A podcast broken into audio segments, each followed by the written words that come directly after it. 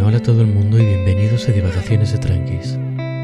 Cuando estaba en el instituto tenía un profesor que siempre me echaba la bronca porque decía mucho más o menos. Me preguntaba la respuesta a un ejercicio o un cálculo y yo decía, bueno, es más o menos tal. Y él me decía, siempre más o menos palanca, siempre más o menos. Pues no, las cosas son o no son.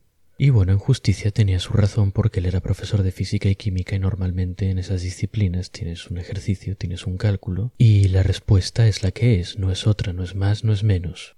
Pero en defensa de mis más o menos, cuando entramos en biología se vuelven mucho, mucho más relevantes. Biología es una disciplina complicada. No estoy diciendo que otras no lo sean.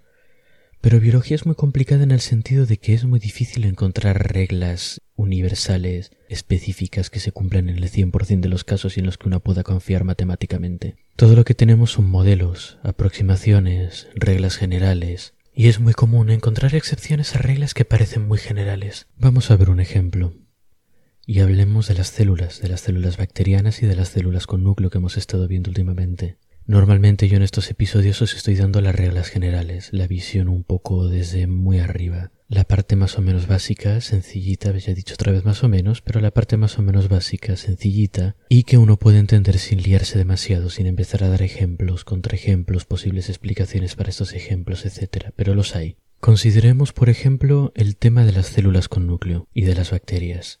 En los episodios correspondientes yo había dicho que las células con núcleos son en general mucho más grandes que las bacterias. Y en general, más o menos, esto es verdad. Pero todo depende de qué célula con núcleo y qué bacteria estemos comparando. Y en muchas ocasiones hay bacterias que pueden ser más grandes que las células con núcleo. Y hay bacterias de hecho que son enormes. Pero en mi defensa estas bacterias hacen trampa.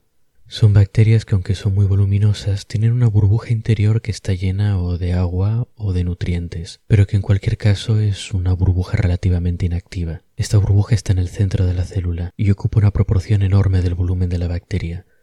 Así que en realidad la bacteria como tal, la parte activa de la criatura, del organismo, vamos, es solo la que está al ladito de la membrana y eso es mucho menos volumen. Pese a ello, estas bacterias necesitan tener miles de copias de su ADN repartidas por toda la membrana exterior. Así que realmente están haciendo un esfuerzo muy grande para tener el tamaño que tienen.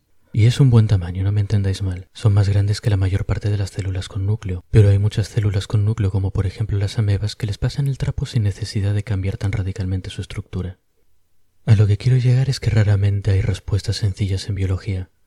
Tenemos reglas generales y tenemos excepciones más o menos abundantes, pero la vida sobre la Tierra es muy variada y es muy compleja, y por tanto nos es muy difícil encontrar reglas que sean 100% exactas en todos los casos que encontremos. Y no ayuda que todavía estemos en pañales con respecto a muchas cosas de la biología y no sepamos cómo funcionan directamente. De hecho, hace unos episodios yo estuve leyendo sobre las jirafas y vi que a, golpe de 2020 todavía hay muchas cosas que no sabemos de un animal que en principio no parece que tenga tanto misterio. Así que en resumen no hay respuestas fáciles en biología. ¿Son las células con núcleo más grandes que las bacterias? Bueno, más o menos en la mayor parte de los casos. ¿Funciona la evolución rápido o despacio? Bueno, funciona más o menos despacio, pero a veces funciona más rápido, todavía no sabemos exactamente cómo. ¿Son los virus seres vivos o no? Bueno, depende de a quién le preguntes y qué reglas pongas para definir lo que está vivo y lo que no. Y así con todo. Toda esta variabilidad y complejidad naturales hace que sea bastante difícil sacar conclusiones muy firmes en biología. Es difícil saber si tus datos son parte de la regla general o son parte de una de las excepciones. Imaginaos que sois un microbiólogo y estáis estudiando las bacterias y la primera bacteria con la que dais y la única por ahora es una de estas bacterias gigantescas y especiales que son más grandes que las células con núcleo. Vuestra conclusión preliminar sería que las bacterias en general son más grandes que las células con núcleo. Necesitaríais encontrar, estudiar y medir más bacterias y más células con núcleo para haceros una idea del espectro de tamaño de cada una de ellas y llegar a una conclusión más sólida. Y aún así solo podéis estar razonablemente seguros de vuestra conclusión. ¿Quién sabe qué bacterias y qué células con núcleo hay escondidas en los rincones del mundo y cuáles son sus tamaños? Lidiar con este tipo de incertidumbres es una parte clave de la biología y de otras ciencias que también tienen mucha variación y mucha incertidumbre, como por ejemplo la psicología, la sociología, las ciencias del clima, etcétera, etcétera, etcétera. Por suerte para nosotros, a lo largo de la historia ha habido gente que ha pensado en este problema de la incertidumbre y que ha desarrollado herramientas para cuantificar y sistematizar el más o menos. A estas herramientas las llamamos en conjunto estadística. Con la estadística podemos eh, recoger datos, podemos manipularlos, podemos compararlos, podemos buscar patrones en definitiva. Y también nos da una cierta idea de cómo de seguros podemos estar de que el patrón que estamos viendo es real. Bueno, realmente no puede decirte si tus datos son reales o no. Puede decirte si puedes estar razonablemente seguro o no de que tus datos no son una pura casualidad. Digamos que si tienes los resultados correctos en un test estadístico, puedes decir, bueno, pues dados los datos que tengo, puedo llegar a esta conclusión de forma más o menos razonable. Pero de forma más o menos razonable, el más o menos siempre está ahí. Las estadísticas, los análisis de datos, los modelos matemáticos, etc. son herramientas, son cosas útiles, pero no son magia. Son formas que tenemos en cierto modo de hacernos un mapa de la realidad. Y como todos los mapas dependen de los datos de base que tenemos, Alguno de vosotros supongo habrá visto mapas medievales en algún punto. Los mapas medievales, pues, son mapas, por supuesto, de una idea aproximada, pero en muchos casos la geografía está horrible y tienen dragones dibujados. Eso es lógico, porque en aquellos tiempos no tenían datos suficientes como para hacer un mapa correcto de toda la geografía que tenían. Hoy en día, en cambio, tenemos muy buenos datos por satélite y nuestros mapas son prácticamente fotografías de la realidad. Y ya dejando aparte los datos de bases, la estadística y los modelos matemáticos son cosas hechas por seres humanos. No son una varita mágica que te dice tus datos están bien o tus datos están mal. Son cosas que hay que aplicar con cuidado y que tienen muchas cosas arbitrarias. Un modelo matemático, por ejemplo, tiene variables que alguien ha puesto, alguien las ha pensado, alguien le ha dado el valor que tienen.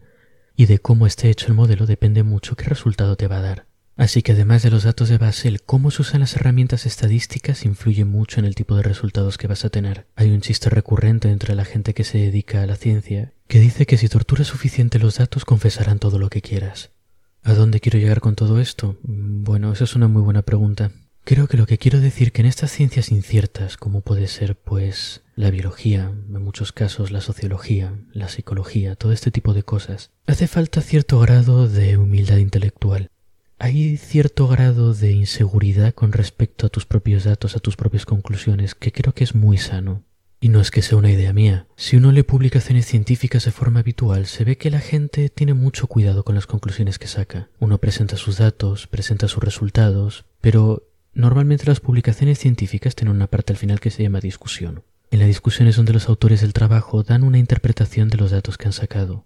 Y muchas veces lo que se ve es que la gente se limita mucho Dice, bueno, dados nuestros datos, nosotros pensamos que esto es así, o tenemos una indicación de esta tendencia general. Ahora bien, puede que nuestros datos estén mal de esta, esta y esta forma, nuestros datos se pueden interpretar de otra forma, habría que hacer este estudio para confirmar o desmentir los datos. Es un poco como un siete y medio epistemológico, en el que todo el mundo intenta llegar lo más lejos posible con sus datos, pero sin pasarse. O al menos la gente honesta, que por suerte es la más abundante con diferencia.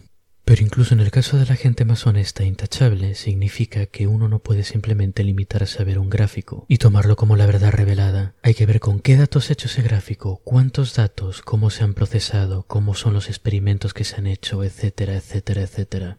La estadística y los gráficos que salen de ella son una forma, pues, de encontrar un patrón en tus datos y de empaquetarlo de una forma fácil de ver, fácil de resumir. Pero la fiabilidad sigue dependiendo de los datos que haya de base. Es un poco como envasar pimientos, ¿verdad? Tú puedes tener pimientos y envasarlos de forma preciosa y maravillosa, con una etiqueta muy bonita, con una lata perfectamente pulcra, muy lavadita, etc. Pero si en algún punto del proceso, en vez de un pimiento, enlataste una caca de perro, has cometido un error de base. Da igual lo bueno que sea tu programa de enlatado, da igual lo bonita que sea tu etiqueta. Hay un problema fundamental con tus pimientos enlatados, y es que en vez de pimientos son una caca de perro. Hacer ciencia y encontrar verdades sólidas es muy difícil, por tanto. Hay que encontrar muy buenos datos, hay que analizarlos muy bien. Normalmente hacen falta otros estudios que confirmen lo que tú has encontrado, otros estudios hechos por otra gente con otra metodología o con metodologías similares aplicadas de nuevo para asegurarse de que no lo has hecho mal.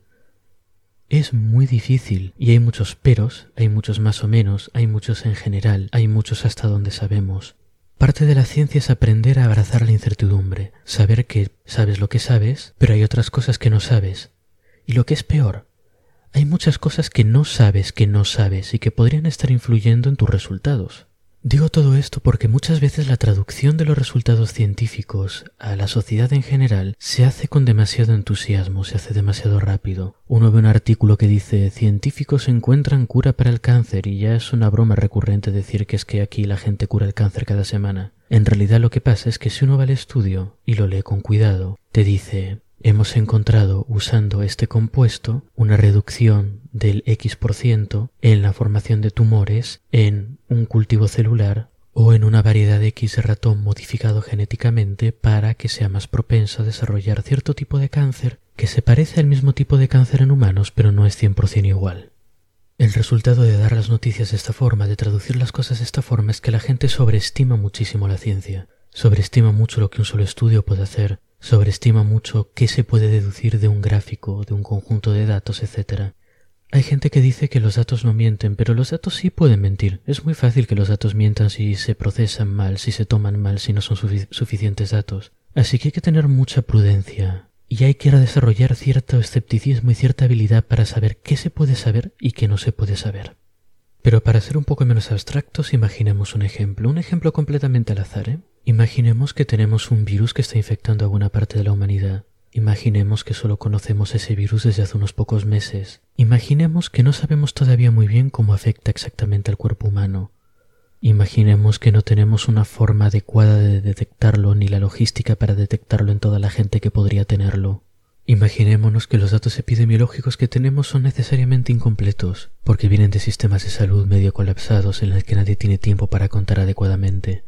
Incluso a veces tenemos casos en que los gobiernos pueden estar, pues ya sea por orgullo nacional, porque no cunda el pánico, o por justificar su actuación y ganar las siguientes elecciones, pueden no estar dando los datos de forma adecuada o al menos no de forma transparente especificando cómo lo han contado, cómo han tomado las muestras, etcétera, etcétera. Esta es una situación confusa, y en estos casos no hay vergüenza en reconocer que no se sabe todo, que todavía queda mucho que estudiar, la verdad es que sabemos muy poco y los datos que tenemos son muy incompletos, así que es importante desarrollar un sano escepticismo frente a gente que quiere usar estos datos incompletos y este conocimiento limitado para sacar conclusiones fuertísimas y para intentar convenceros de que ellos saben lo que hay que hacer. Hay que tener mucho cuidado. Todo el mapa que tenemos ahora mismo de la situación es un mapa medieval. No sabemos si hay dragones, no sabemos si no, no sabemos cuál es el perfil de la isla que estamos explorando, quien quiera que diga que sabe el camino está mintiendo y si acierta será por pura casualidad. Las soluciones reales tardarán y llegarán por parte de gente que no salta conclusiones, que dice mucho más o menos y que cada vez que da los resultados se asegura de deciros dónde está el límite de lo que ha encontrado. La ciencia no es magia ni son revelaciones.